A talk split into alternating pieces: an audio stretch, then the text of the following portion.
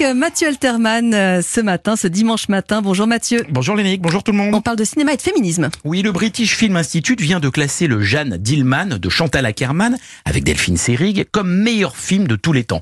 L'histoire d'une mère au foyer et veuve qui se prostitue occasionnellement. Alors, si c'est un très bon film, hein, le classer meilleur de tous les temps est bien évidemment absurde, mais il permet de replacer le féminisme dans l'histoire du cinéma et j'aimerais passer en revue quelques-unes de ses plus belles réussites. L'une des premières est française, elle sort en 1956.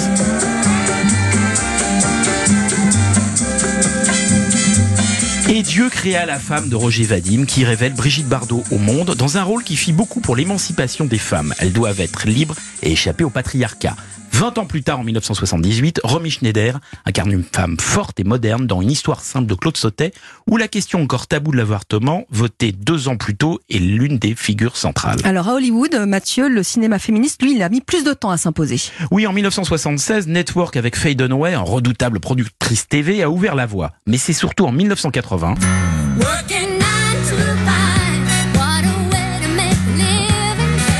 Comment se débarrasser de son patron avec Jane Fonda et Dolly Parton qui lance enfin la mode des femmes puissantes et indépendantes. En 1991, film de femmes et succès culte pour Thelma et Louise où Suzanne Sarandon et Gina Davis crèvent l'écran devant des spectatrices qui revoient le film plusieurs fois.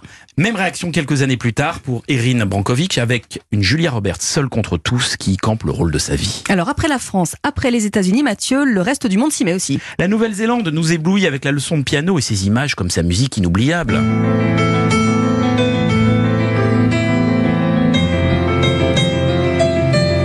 L'Espagne de Pedro Almodovar nous bouleverse toutes et tous, notamment dans Tout sur ma mère, et le Japon de Miyazaki fait rimer féminisme et poésie dans Princesse Mononoke.